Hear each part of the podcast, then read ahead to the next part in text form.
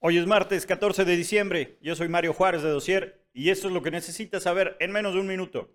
El PAN y la 4T hacen las paces. Ayer se reunió el secretario de Gobernación, Adán Augusto López, con gobernadores y dirigencia del PAN. Acordaron crear mesas de diálogo con temas de seguridad, economía y energía. Trascendió que en esta reunión se solicitó parar la persecución hecha a Ricardo Anaya. Tendrá Nuevo León verificación y es que dentro del paquete fiscal que propuso Samuel García y aprobado ayer por el Congreso, viene la verificación vehicular voluntaria y gratuita, por lo menos para el próximo año.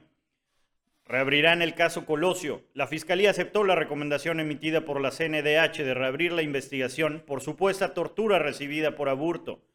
López Obrador ofreció protección si Aburto quiere brindar una nueva versión de lo ocurrido en Lomas Taurinas en 1994.